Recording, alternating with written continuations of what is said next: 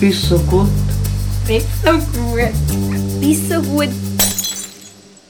Diese Folge von Bissengut ist zweiteilig. Und zwar geht es um Scheitern, genauer gesagt um Absagen, wenn man einen Film macht, wo bedeutet, dass man nicht mehr weitermachen kann mit seinem Film. Der Juri Steinhardt erzählt in der ersten Folge davon, er hat es wie ich zum ersten Mal erlebt. Danka Schmid erzählt in der zweiten Folge davon, sie hat es schon ein paar Mal erlebt und macht gleich immer noch weiter Film. 2018 habe ich an einem Kurzfilm arbeiten.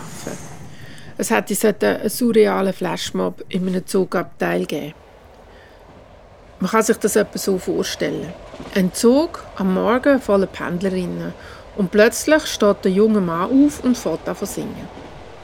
Ich hatte wirklich große Angst. Sie sprengten sich in die Luft um eine Bresche zu schlagen, zu schlagen, zu schlagen. Mit der Zeit merkt man, der junge Mann singt aus Zeitungsschlagzeilen, aus Posts, vermischt mit SMS und WhatsApp-Nachrichten. Die meisten Zugreisenden reagieren nicht.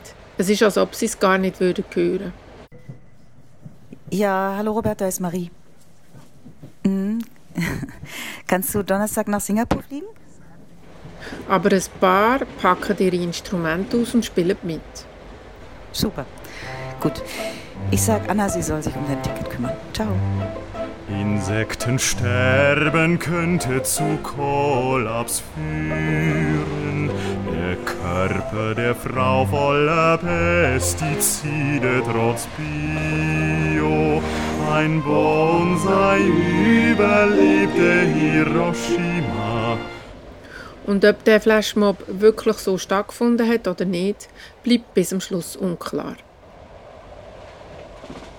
Das wäre die Idee. Lang habe ich an dieser Idee geschafft. Lang hat auch die Produzentin daran geschafft. Der Musiker hat eine Soundskizze erarbeitet.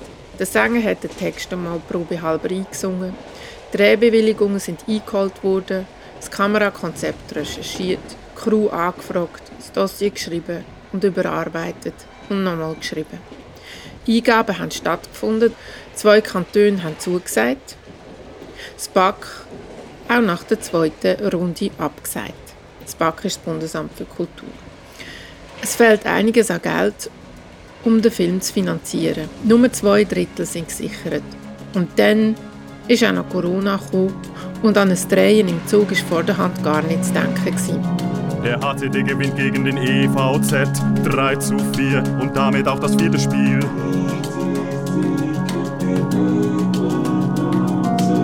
...128 kurze Briefe an den Vater, 24 Kinder vergiftet, sehen wir uns heute. Also haben die Produzentin und ich gemeinsam beschlossen, das Projekt nicht zu realisieren. Das sind Spielregeln. Das weiß man, wenn man einen Film anfängt zu entwickeln, dass es nicht ganz sicher ist, ob man ihn machen kann. Und ich weiß auch, dass es nicht nur mir so geht.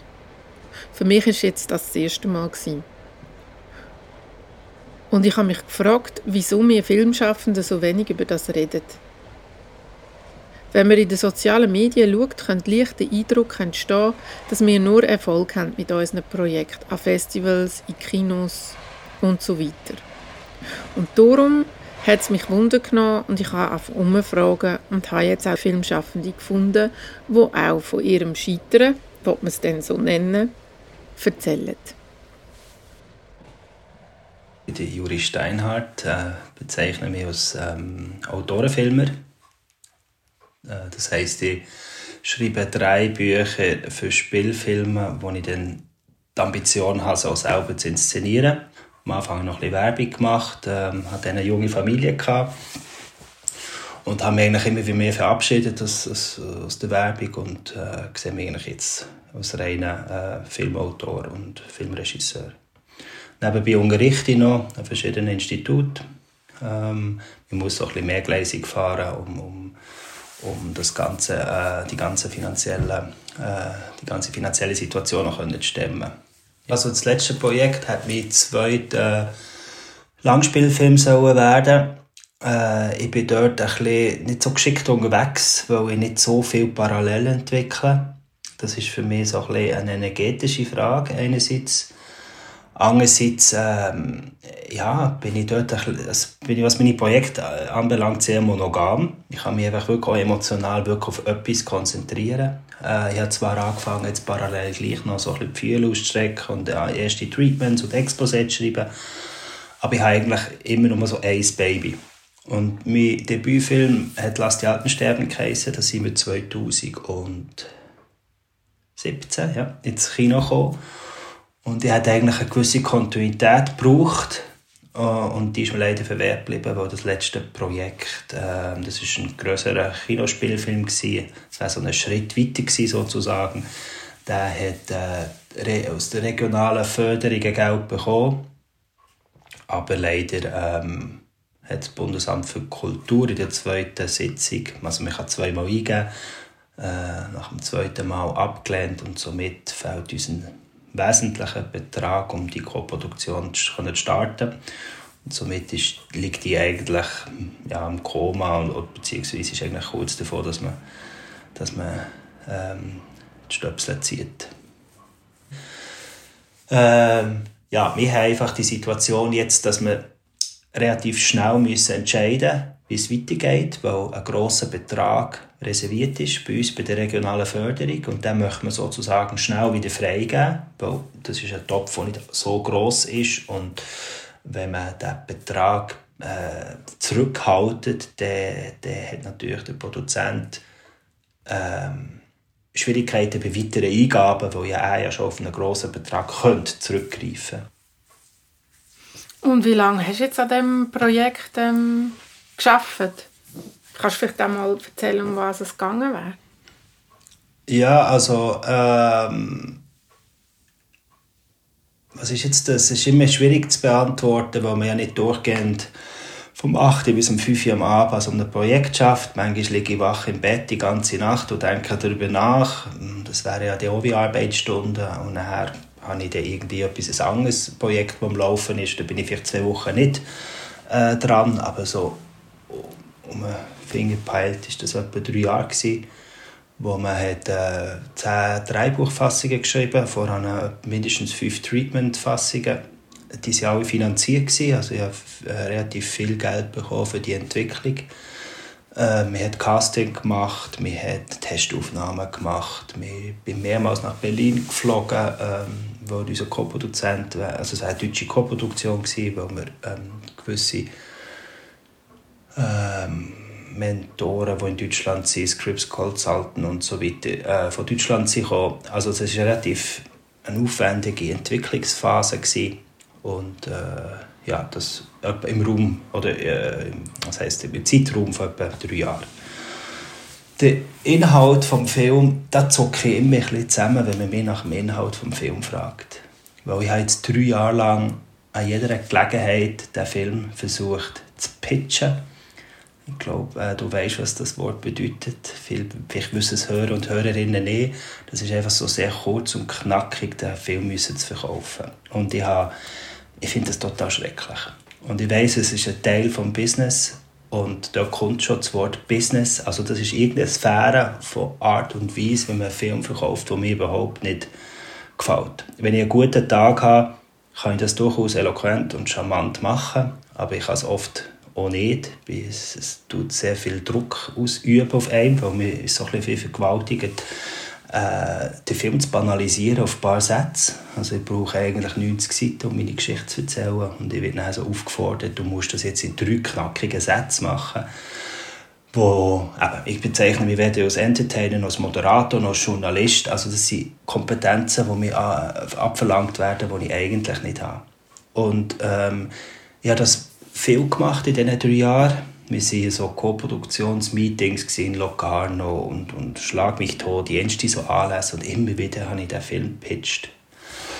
Und ähm, ja, und schlussendlich ist aus dem eigentlich nie etwas geworden und ich, ich würde eigentlich gerne so den Inhalt jetzt nicht in den äh, Pitchen, sondern mehr so ähm, vielleicht erzählen, was es ausmacht, wenn man lang an einem Projekt ist und das nachher stirbt, wenn das okay ist für dich.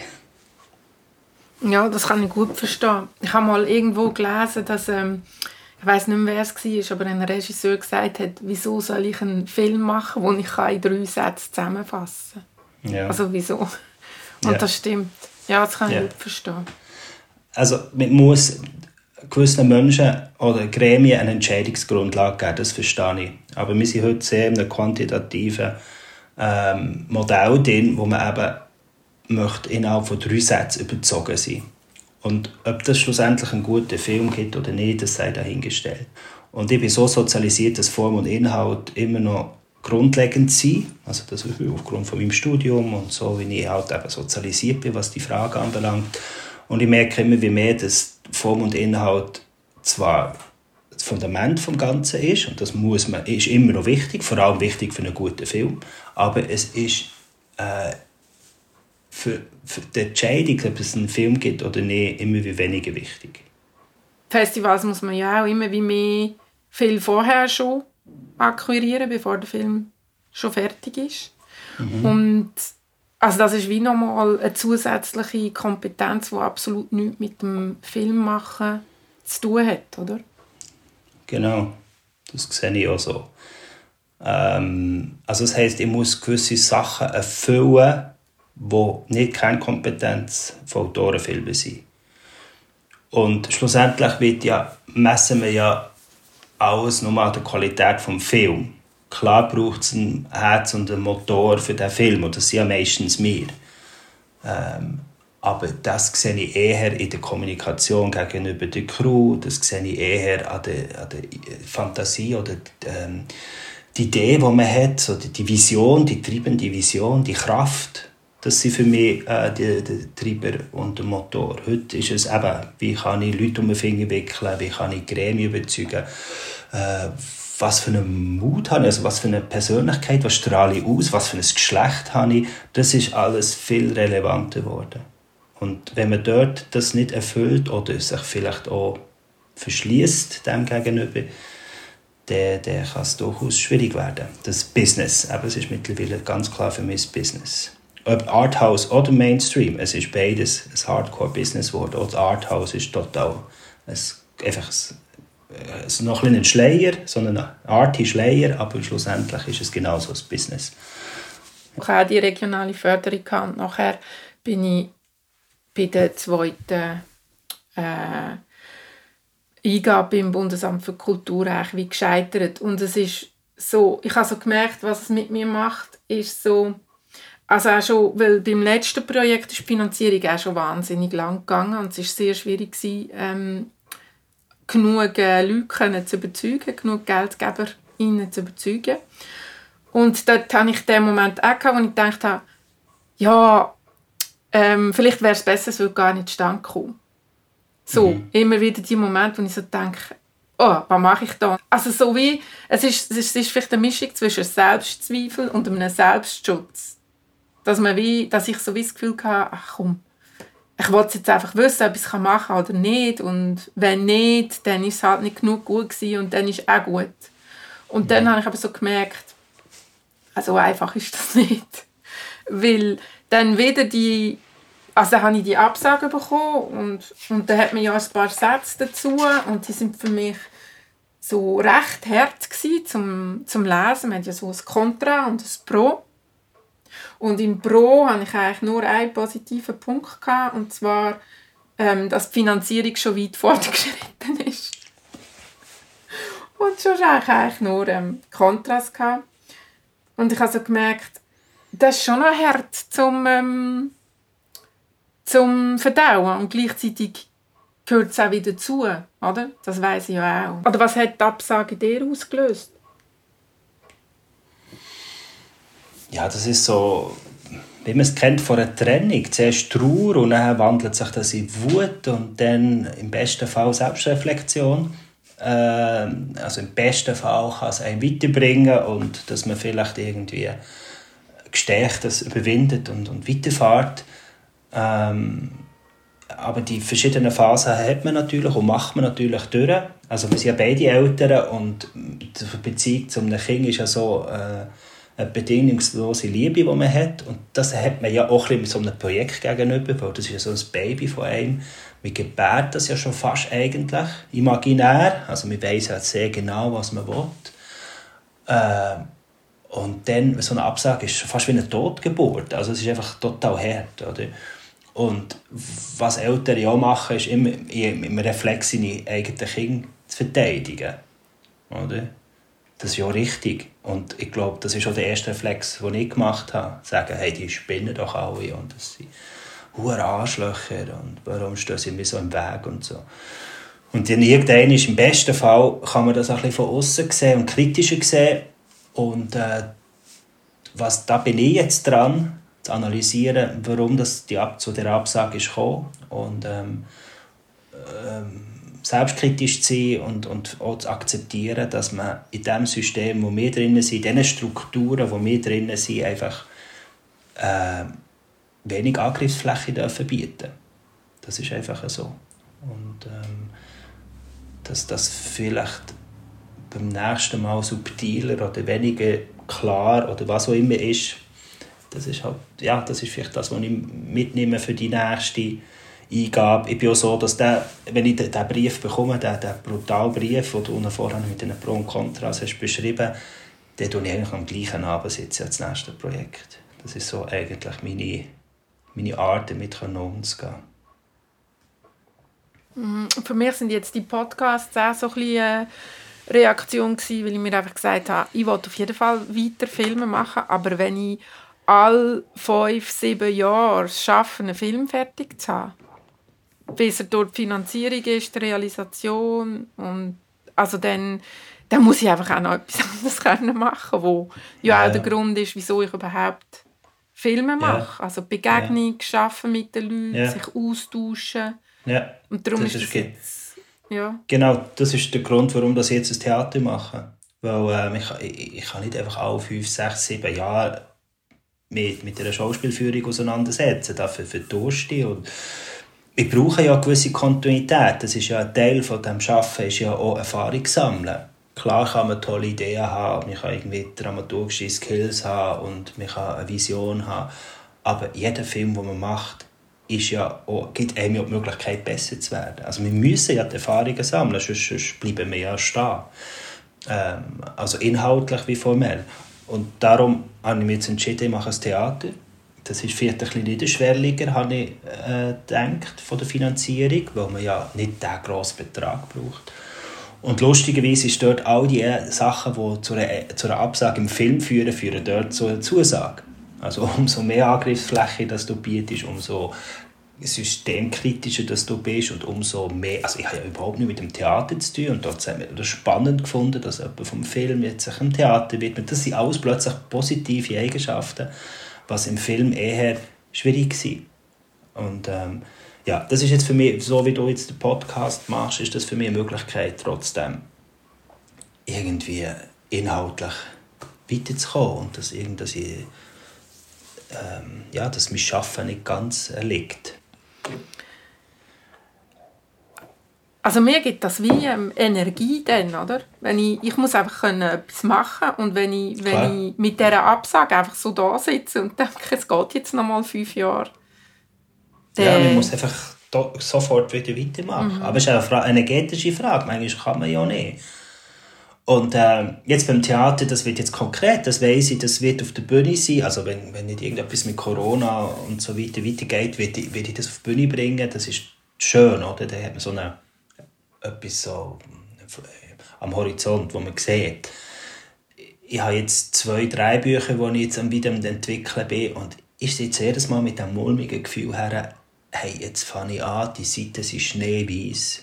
Ich gebe jetzt so viel Energie in das Ding rein und wenn das am Ende wieder eine Absage gibt, klar, ich lebe ein davon, ich komme dort, habe ich ein Geld bekommen für die, für die Entwicklung da, es summiert sich, es geht. Aber ähm, so für einen Mülleimer zu schreiben, das ist total frustrierend, wo man ja nie wirklich weiß oder kann einschätzen ob das etwas wird oder nicht. Ja, ich glaube, zu wissen, dass man mit der Art und Weise, wie man schreibt und welche Themen und so es könnte beeinflussen ähm, Das weiß ich aber nicht, das ist eine Hypothese. Ich glaube daran, wenn ich, einfach, wenn ich sehe, was für Filme finanziert werden.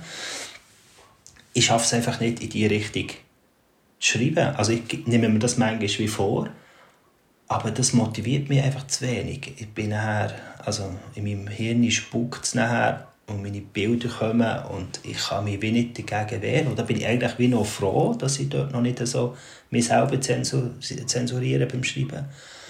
Andererseits kommt dort der Zweifel, den du vorhin gesagt hast. Ja, für was mache ich das alles, wenn es nachher gar nicht klappt? Mhm. Ja, und ich bin jetzt so ein bisschen am Punkt, wo ich mir sage, also wenn ich wieder anfange zu entwickeln, dann muss es einfach irgendwie also ich weiß schon, dass es thematisch dann so muss sein, dass es mich über ähm, lange Zeit trägt, genau. oder? Genau, Weil, das ist mega wichtig, ja. ja. ja. Und ich weiß auch, eben so wie du gesagt hast, also ich meine, da gibt es auch nichts zu jammern. Es sind Spielregeln, oder? Eine Art, deine Projekte so zu vermitteln, dass sie bei den anderen, also bei den Finanzierungsinstitutionen auf Gehör stoßen. So. Ja, das ist nachher äh, die Arbeit am Dossier, wie man es, wie man es vermittelt. Aber es fängt natürlich auch in der Zählweise an, in der Zählform. Ähm, ich gebe dir ein Beispiel. Wenn man ein Dreibuch stark über einen Dialog erzählt, dann hat man die Möglichkeit, relativ konkret Emotionalität zu wecken beim Leser oder bei der Leserin. Also das Leseerlebnis ist eigentlich angenehmer, wenn man Geschichte über einen Dialog erzählt.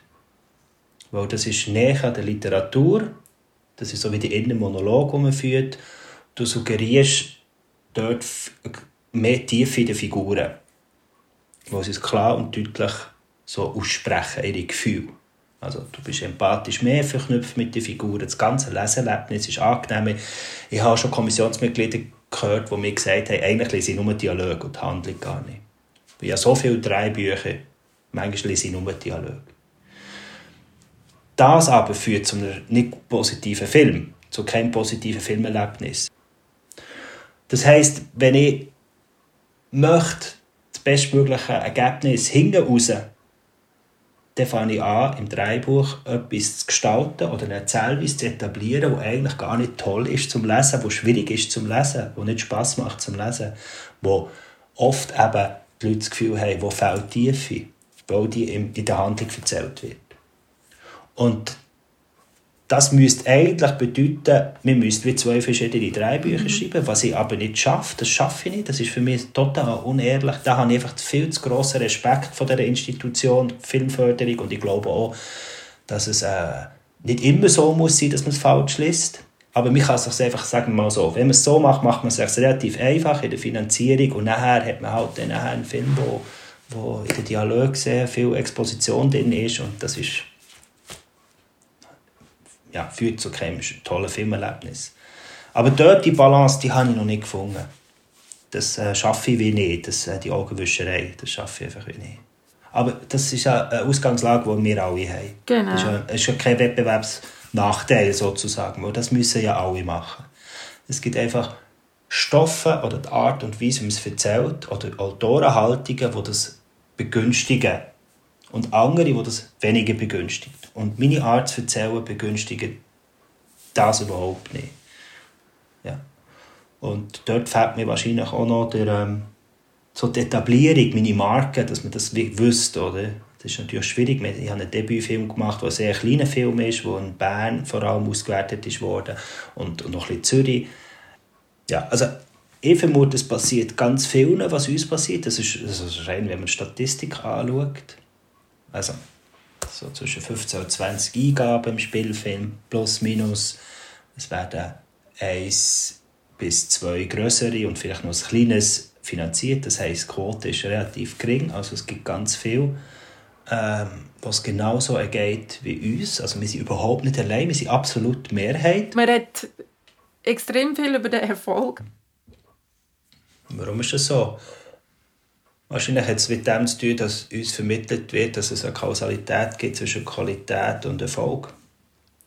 Und ich glaube, das muss man zumindest hinterfragen.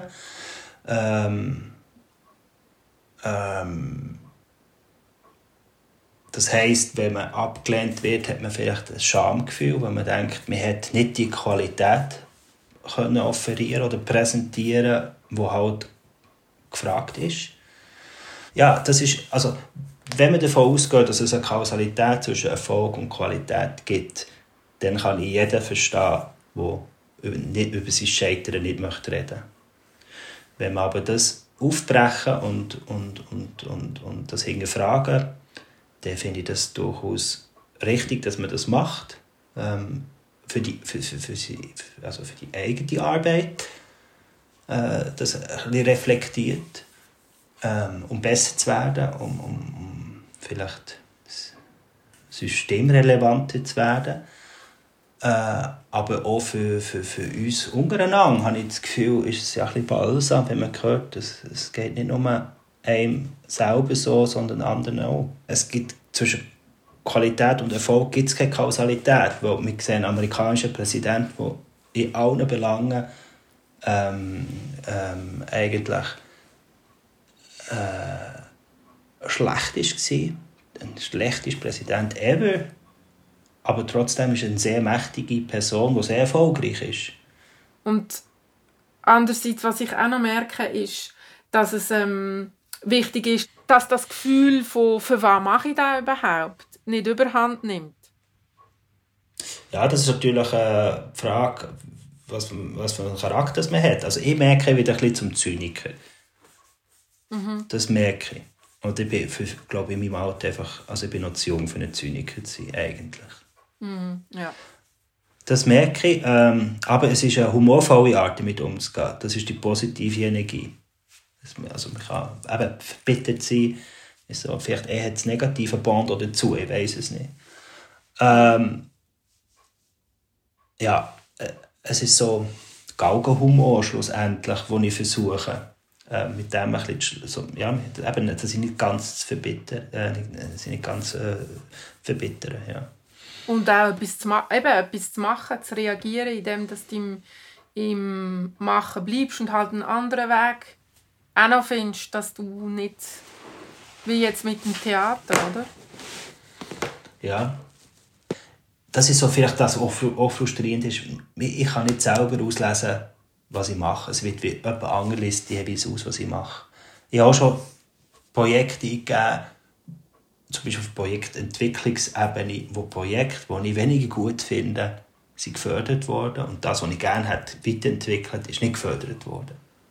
Mhm. Also es ist einfach so, es ist einfach eine Instanz, wo wo, wo grossen Einfluss schlussendlich hat, wie du schlussendlich in deinem Arbeiten endest. Ähm, also einfach nicht, dass du mir falsch verstehst. Ich gehe nicht mit der Haltung zum Bundesamt für Kultur, dass sie mir Geld müssen geben müssen. Überhaupt nicht. Ich finde das ein absolut genialer Luxus, den wir hier haben, mhm. dass wir grundsätzlich die Möglichkeiten hätten, also die Strukturen da sind. Ich gehe überhaupt nicht mit der Haltung her. Aber also das ist so meine Haltung.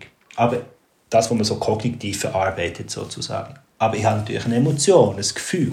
Und dort ist, hey, ich habe einen Beruf gelernt, relativ viel Zeit investiert und ich möchte gerne diesen Beruf ausüben. Oder so halt mein Gefühl. Und es gibt aber kein Recht auf, auf, auf das. Das ist mir klar. Ja. Ja, und das ist eigentlich wie, du kannst dir nicht das Ziel setzen und einfach an dem arbeiten, weil du von so vielen verschiedenen Sachen abhängst, sondern es ist eigentlich wie, du bist in einem Fluss und je nachdem geht die Strömung dort durch und dann landest du plötzlich an einem Ort, wo du vorher nie gedacht hättest oder schaffst ja. an einem Ort weiter. Und du musst eigentlich, du hast eigentlich nicht wirklich Kontrolle. Nein. Also gut, das Leben ist wahrscheinlich sowieso so. Ja. ja. Genau. Äh, ich glaube, rückwirkend kann man ja beurteilen, ob das der richtige Weg war. Oftmals also im besten Fall setzt sich wirklich Qualität durch. Wenn man der zurückblickt auf sein Schaffen, sagt, ja, genau so jetzt müssen gehen. Das Projekt ist wirklich weniger gut als das, was zwei Jahre später ist gefolgt. Das ist so ganz tief für mich ist das schon mein Glaube, den ich habe. Dass das, dass es, das, das Regulierte, was wir jetzt sagen, was kann schwierig sein, der Fluss, der uns irgendwie mitreißt, dass der gleich einfach ähm, nach bestem Glauben und Gewissen so für uns gemacht wird oder eben bestimmt wird und im Endeffekt gleich dazu führt, dass man, dass man zurückblicken kann und sagen hey, ich habe meine Projekte können realisieren, die mir wichtig sind. Ich konnte eine Aussage treffen, ich konnte Leute beeinflussen, was auch immer. Ja. Und äh, man muss schon einem im Klaren werden, ähm, wie Menschen wie wir in diesem Bereich überhaupt können überleben können. Ähm, also es gibt jetzt gerade da, Zürich für Film hat ja eine Untersuchung gemacht. Mhm. Also eine Autorin, Filmerin oder mhm. Filmer verdient ca. 3400, schlag mich tot, irgendetwas. Also knapp 3'500 im Monat.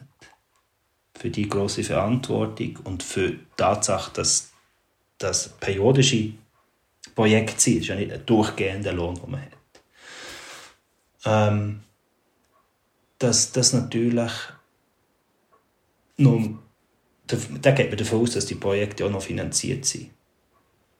Also irgendwie äh, die müssen über Wasser halten, irgendwie.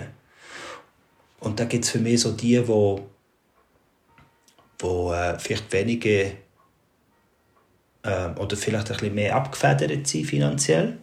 Das ist so eine Möglichkeit. Die, die, die andere Gruppe hat wirklich die Projekte haben, die relevant sind und die dem Zeitgeist entsprechen und die Projekte, die qualitativ, im besten Fall aber qualitativ wirklich die besten Projekte sind, die einfach immer mit einer gewissen Kontinuität arbeiten können. Und dann gibt es noch die letzte, Gruppe, wo ich denke, wir gehören wahrscheinlich so ein bisschen dazu, die sich irgendwie durchschlängeln. Oder? Wo aber durch das Durchschlängeln der Film nie kann erste Priorität sein mhm. Und das erschwert natürlich auch die Tatsache, dass man es erzwingt. Und dass man kann sagen hey, ich habe jetzt wirklich mein Letztes gegeben und das ist wirklich das absolute Optimum hier, ist oder stirb. Oder? Und dann überzeugt es wahrscheinlich auch mehr, als wenn man auf so vielen Hochzeiten muss tanzen muss. Mhm, mhm. Ja, das ist so. Das stimmt. Und auch, eben, weil du musst ja auch schauen, dass dein Brotjob nicht überhand nimmt, dass du mhm. gar keine Zeit mehr hast. Und mit Familie genau. musst du ja auch schauen, dass du Zeit hast für deine Familie, genau.